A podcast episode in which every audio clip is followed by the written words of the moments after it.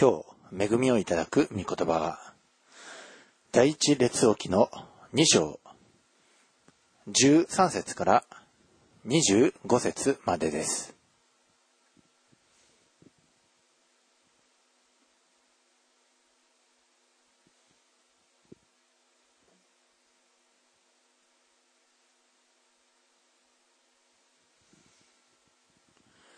第一列王記2章13節から25節えーはじめに14節までをお読みいたします。ある時、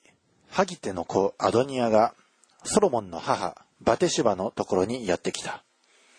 彼女は、平和なことで来たのですか？と尋ねた。彼は、平和なことです。と答えて、さらに言った。あなたにお,、ね、お話ししたいことがあるのですが、それと彼女は言った。話してごらんなさい。アーメン。では、お祈りをいたします。愛するイエス様、今朝も私たちはあなたのお言葉を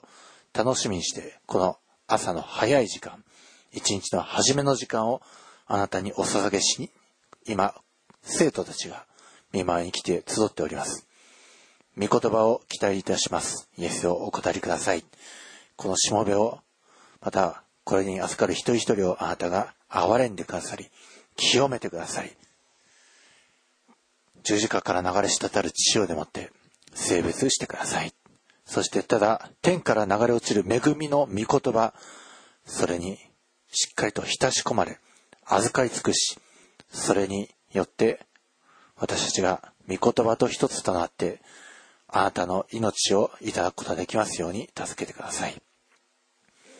これからの一切をあなたの御手にお委ねして、私たちの愛する主、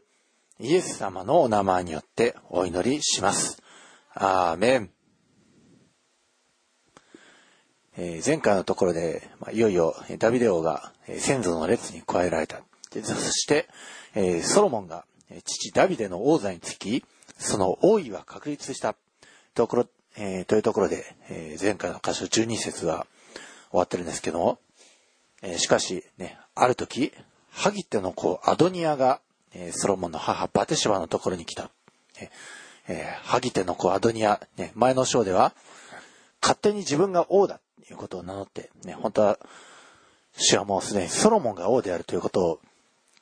示されていたんですけども、でも、ね、彼は自分の野心によって、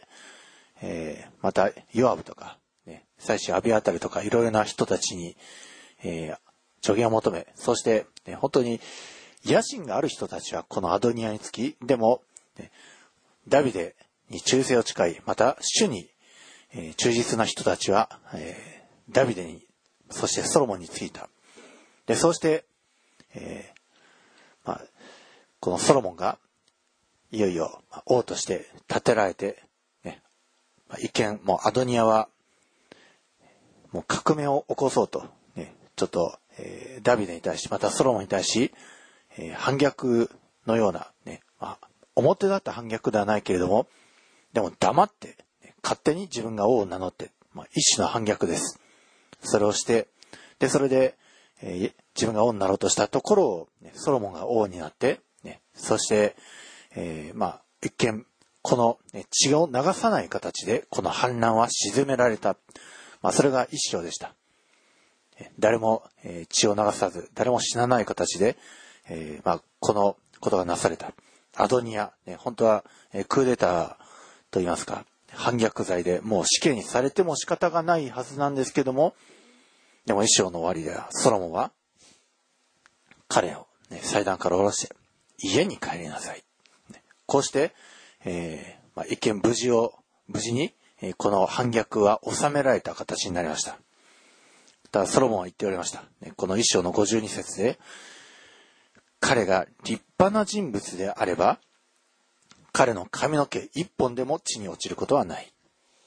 しかし、彼のうちに悪があれば、彼は死ななければならない。ね、ですから、この後、本当にアドニアが悔い改めて、もう自分を低くして、でソロモン王のその恵み、許しのもとでおとなしくして、そしてもう行う悔い改めて、ソロモンを王にしていればよかったんですけども、でも、ね、えー、悪人はもうどうしてもふつふつと悪巧みが自分の心の中に湧き起こってしまうんですね。せっかくソロモンに一度許してもらったんですけども、でも、自分のその悪事、悪者は、ね、自分の悪事を、企みを遂げなければ気が済まないようです。どうしても、ね、自分を滅びにふさわしい技に持っていって、悪者はその自分の悪巧みのうちに滅びようとしてしまうんですね。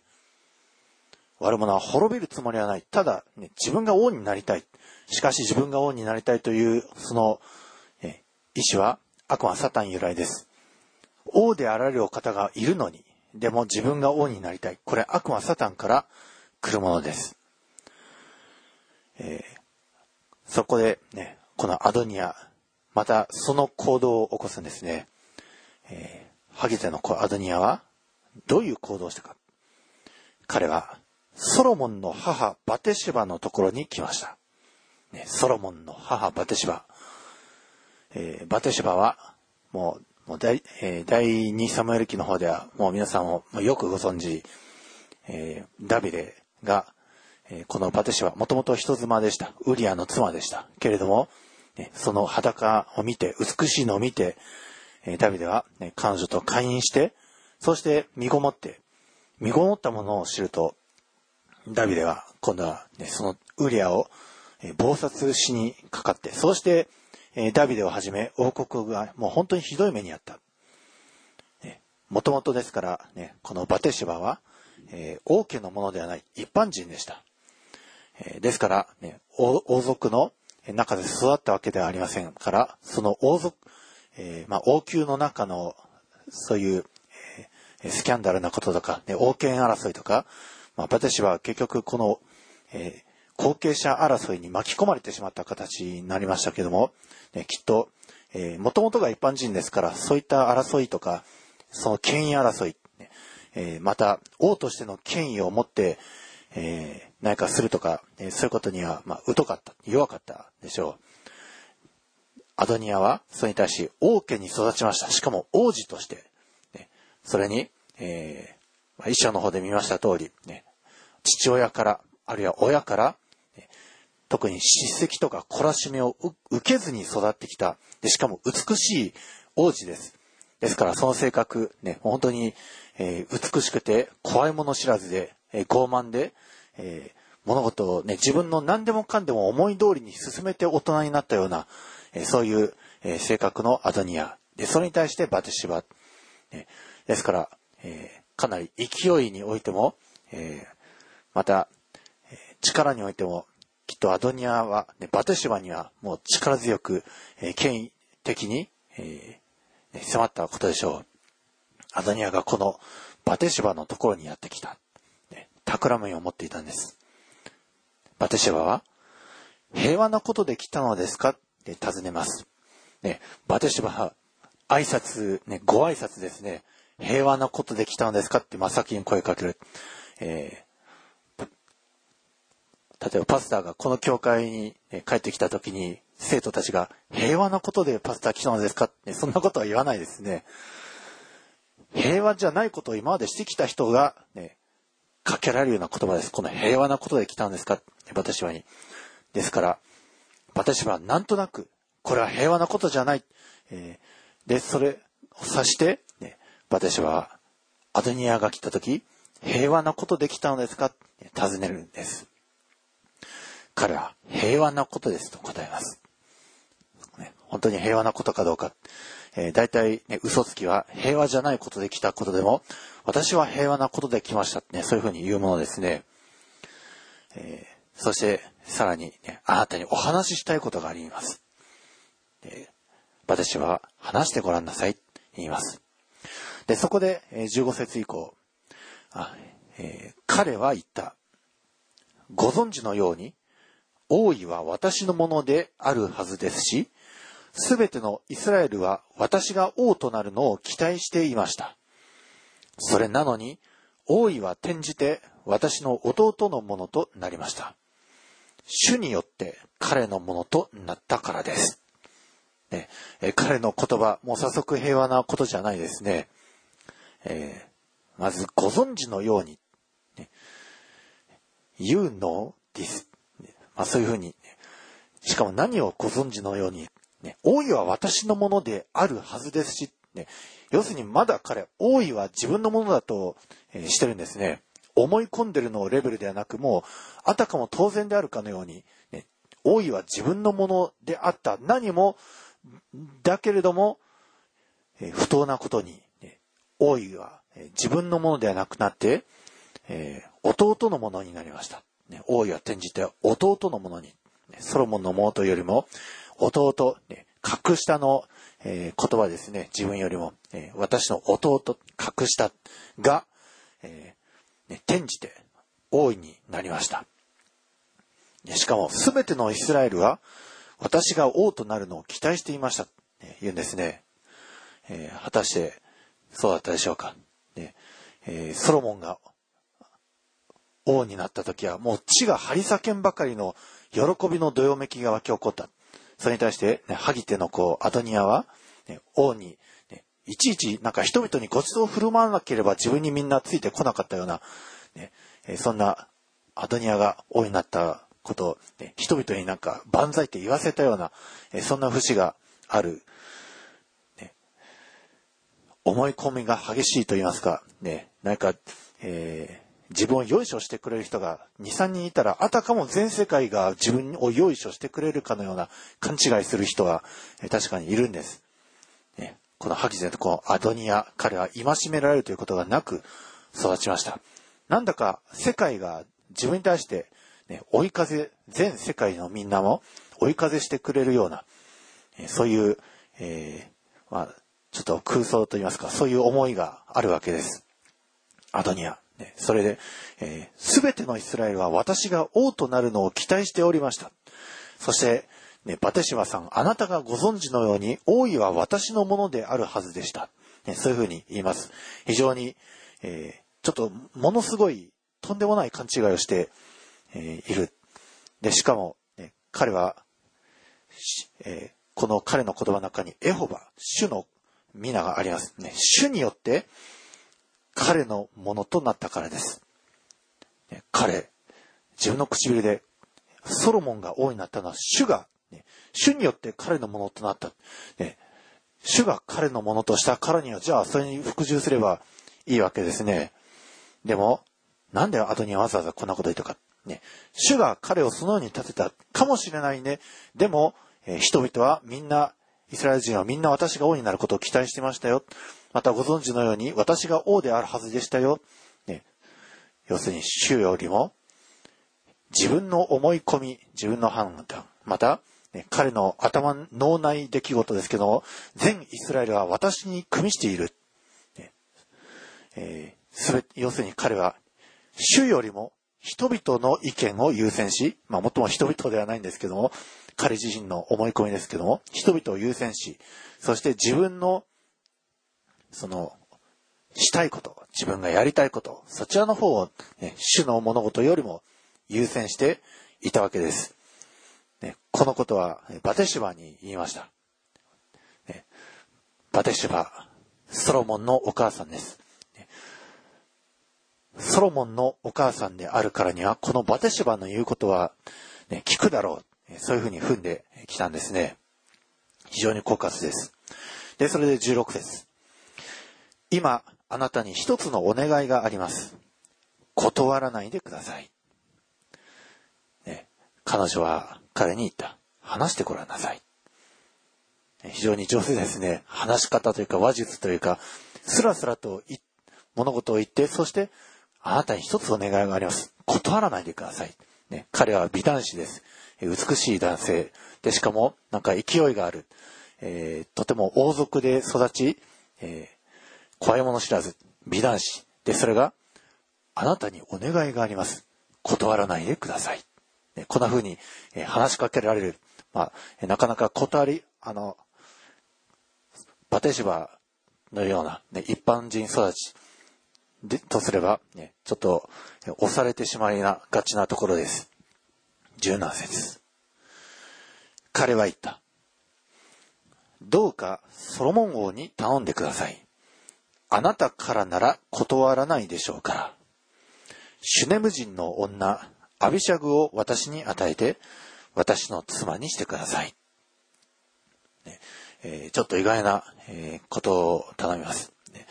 えー、このシュネム人の女、アビシャグ、あの、ダビデが、ね、年を取って、で、それで体が温まらなくなった。ね、それで、え、選ばれたのが、このシュネム人の女、アビシャグ。ね、彼女が、え、ダビデの寝床で、ね、ダビデ王のその冷えた、え、温まらない体を温める。ね、しかし、ダビデ王は彼女を知ろうとしなかった。ね、彼女はまだ少女でした。肉体関係を持っておりません。で、このシュネム人の女、アビシャグを、え私に与えてください。ね、このことをソロモン王に、え頼んでください。そういうふうに、えお願いします。で、そこでバテシバは、えよろしい。私から王にあなたのことを話してあげましょう。と言った。えー、バテシバ、えー、まあちょっとよくわからないけど、えー、まあそんな、え悪いことでもなさそう。あなんか反逆しそうなことでもなさそうですし、まあとりあえずよくわからないからね、ソロモンに、このまま、え、ソロモンに頼んでみましょう。え、そのようにね、私はソロモンのところに持っていくんですね。で、そこで、19節バテシバは、アドニアのことを話すために、ソロモン王のところに行った。王は立ち上がって彼女を迎え、彼女にお辞儀をして自分の王座に戻った。王は母のために他の王座を設けさせたので、彼女は彼の右に座った。ねえー、ソロモン王、えー、王になったというのも、でも、バテシバはお母様です。ね、王、王母としての、ね、その礼を尽くしたんですね。ソロモンはまず王座から立ち上がって、ね、起立して、もう尊敬の意味を込めて、彼女を迎えて、そして、お辞儀をしてから王座に戻る。王は彼のために、あ彼女のために、他の王座を設けさせてそこに座らせる。本当にソロモンは母親をこのように敬って、大事にしたんですね。で、そこで20節そこで彼女は言った。あなたに一つの小さなお願いがあります。断らないでください。王は彼女に言った。母上、その願い事を聞かせてください。お断りしないでしょうから。えー、バテシバはね、あなたに一つの小さなお願いがあります。言うですね。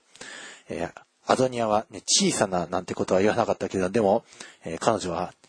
ソロモンに、まあ、やはりちょっと、えー、恐る恐るというところがあったかもしれません。あなたに小さなお願いがある、あります。断らないでください。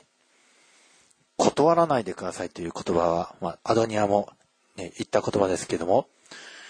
で、ソロモンは、ね、それを聞かせてください。お断りしないでしょうから。で、それで21節彼女は言った。シュネメ人の女、アビシャグをあなたの兄のアドニアに妻として与えてやってください。えー、この、まあ、バテシバとすれば、よくわからないで、えー、このことを聞いて、まあ、そんなお願い事を伝えるぐらいだったら、まあいいだろう、という感じで伝えたかもしれません。でも、ソロモンはその真意を悟りました。一瞬で。これはアドニアから来たものであり、そして、このことは、まだ、あの、アドニアは自分が王になりたいと、そして、いつでも、政権転覆を狙っているのだ。そして、自分の母、バテシバ、彼女は、まあ弱い。その弱さにつけ込んで、この、断らないように、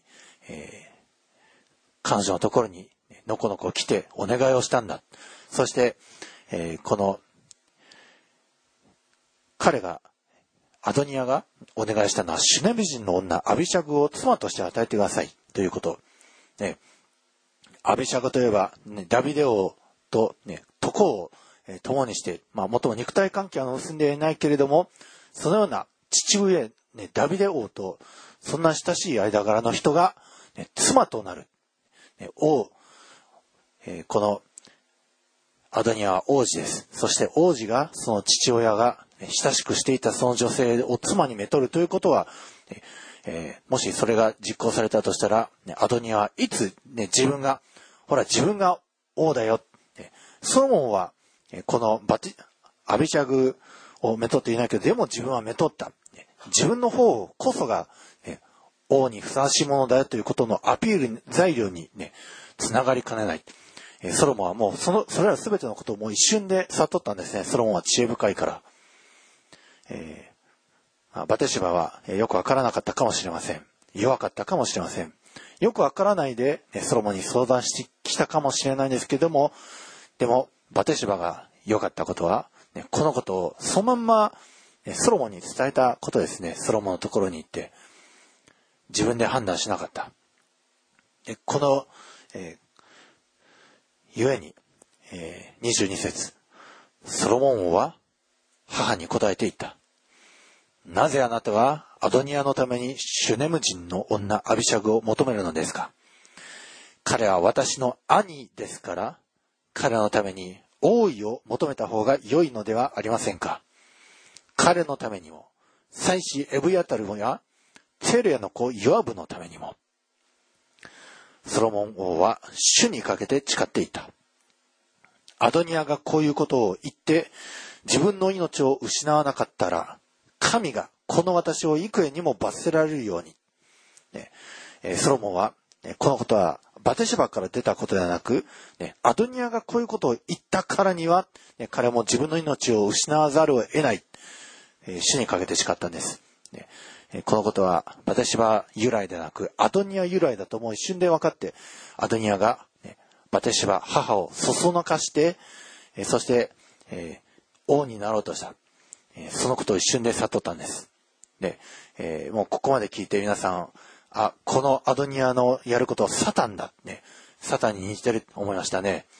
えー、悪魔はサタンの、ね、女にまず声をかけて女を、えー、惑わして、そして、え、王座を奪う。これも非常に古典的な方法です。もうエデンの園からの古い方法です。悪魔サタン、蛇はまず、ね、女のところに、え、そういう、え、悪意をのあるここ、企みを持って、ね、女を惑わして持ちかけようとします。そうして、ね、女は、え、それにもし惑わされたならば、その、ね、惑わされ、ね、アダムはエヴァの言うことをよく聞く。ですから、まずアダムを惑わすにはエヴァの方から、そしてこのアドニアが取った方法も、ソロモンを惑わすにはまず、その母、バテシバから、バテシバは、もう勢いも、勢いもないし、大家育ちではないから、何かもう生まれつきのそういう、えー、な、格とか品格とか、権威が備わっているような、えー、育ち方をしていない。で、それで、そこにつけ込んで、バテシバの方に、アドニアが、あの蛇がニュルニュルとエヴァのところに行ったように、企みを持って、このバテシェバの方、ところに行った。でもバテシェバが、ね、いいところは、えーソロモン王にもうそのまま伝えたんですね。自分の意見とか、えー、まあ、もっとも、ね、あなたに小さな一つのお願いがあります。断らないでください。ね、まあ、これもまたそのまま、アドニアの言葉移しですね。断らないでください。でも、ソロモンは知恵深かったです。ね、この母、ね、バテシバの言うことを聞きたかったでしょう。けれども、ソロモンは、この時、バテシバのその言葉が悪魔サタン由来だということを、えー、分かりました。悟りました。で、それで断りました。ね、ソロモンがもしこの時、まあ、アドニア、ね、王座を求めるんじゃなくて、ね、えー、まあ、シネム人の女、アビシャグを妻として与えてください。まあ、ちょっと企みがありそうだけれども、でも王国には別に問題ないなと思って、その意見を許してしまったら、トントン拍子で王国が崩れていく、そのことが、えー、まあ、なっていったでしょう。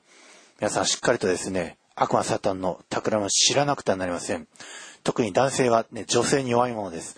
女性が、えー、もし、ね、悪魔サタンの蛇の声を聞いて、で、それで、えー、夫のところに、あるいは男性のところに来て、そして悪魔サタン由来の、えー、言葉、誘惑、それを、ね、あなたもこれを飲んでください。あなたもこれを食べてください。善悪知る木の実、私食べたけれども大丈夫でしたよ。そんなことを、もし女性の側が男性に持ちかけられたら男性は、主の言葉を優先しなくてはなりません。いや、御言葉にはこう書いてありますよ。でも、これを取って食べることは、御言葉にかなわないことですね。それは良くないことですよ。男性は、女性が、そういう誘惑されやすいということをしっかりとわきまえて、そのことをしなくてはなりません。しっかりと男性は、女性が弱い、誘惑に陥りやすい、蛇の声聞いて怒ったり、あるいは、誘惑したがったり、そういうことを男性が、あ、これは惑わされてるなって分かったら、男性としては女性が女性を断って悲しむ顔は見たくないから受け入れたいところはあるんですけど、でもその鉄を踏んではならないんです。このソロモンのように、しっかりとその企みを見抜いたならば、その悪しきことに対しては、ね、脳を突きつけなくてはなりません。ソロモンは、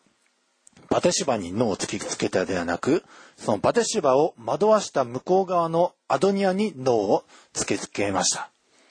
男性も、みんなもそうあるべきです。女性を、アダムは女性をこの女のせいで、ね、そういうふうにつき、あの、拒否して、突き、突き放して、そういうことをしました。男性諸君はそういうことをするのではなく、しっかりと、このソロモンのように、この女性を惑わした向こう側を、ね、それを責めなくてはなりません。ソロモンは、ね、死にかけて、アドニアがこういうことを言って、自分の命を失わなかったなら、ね、神がこの私を幾重にも罰せられるように、そのようにして、え、早速行動しました。24節私の父、ダビデの王座につかせて、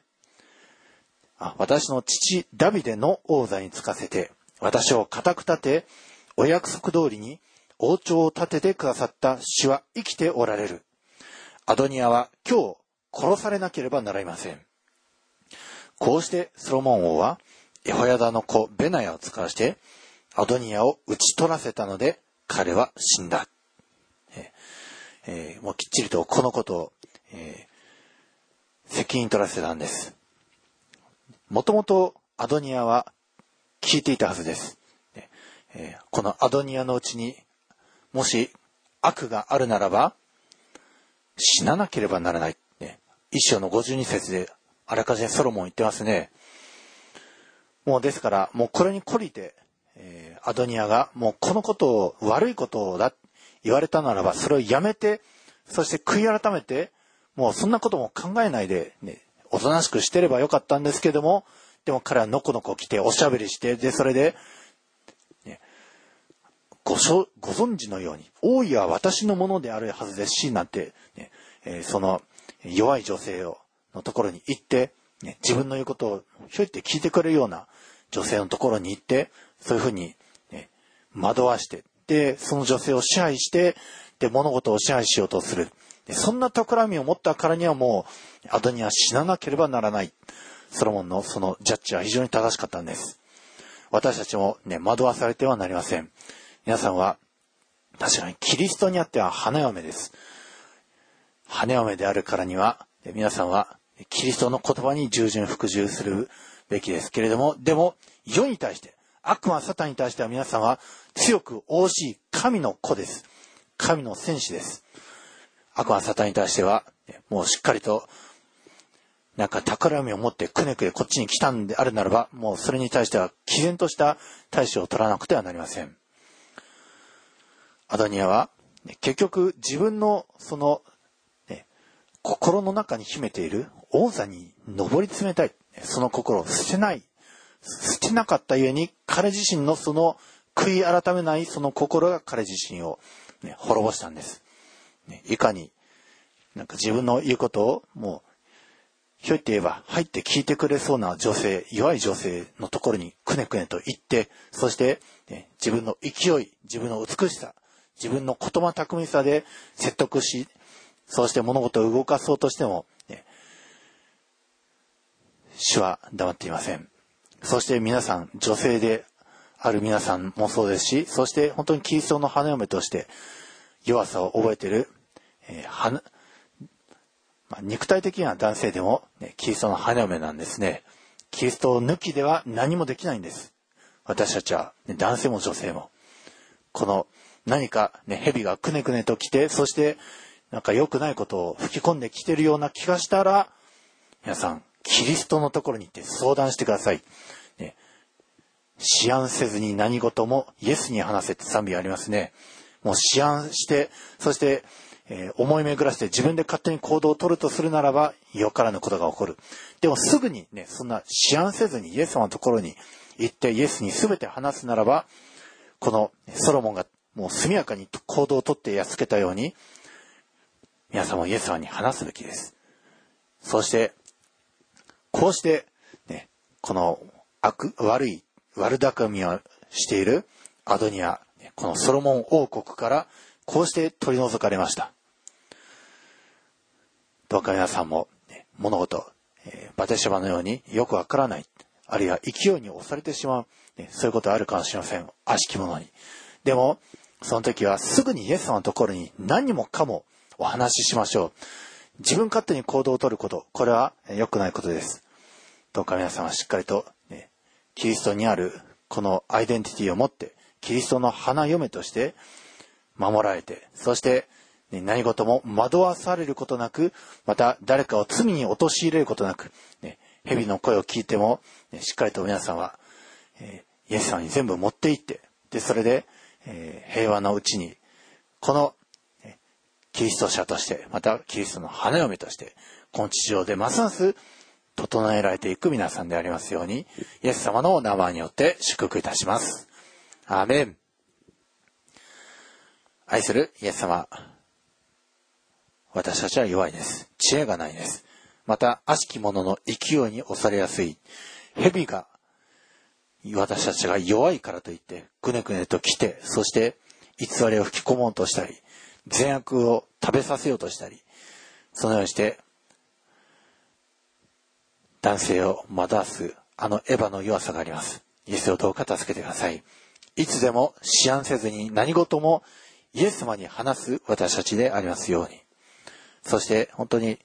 えー、夫たる者、男性たる者、女性のがもし蛇の声を聞いてしまった時は、しっかりとそれは、その女性に飲まれるではなく、女性の差し出したその蛇の由来のものを自分も食べるではなく、しっかりと主の御言葉を固く握りしめて、そしてその惑わされてしまっているその女性を救い出すことができる、その知恵と権威と力を与えてください。ソロモンはこの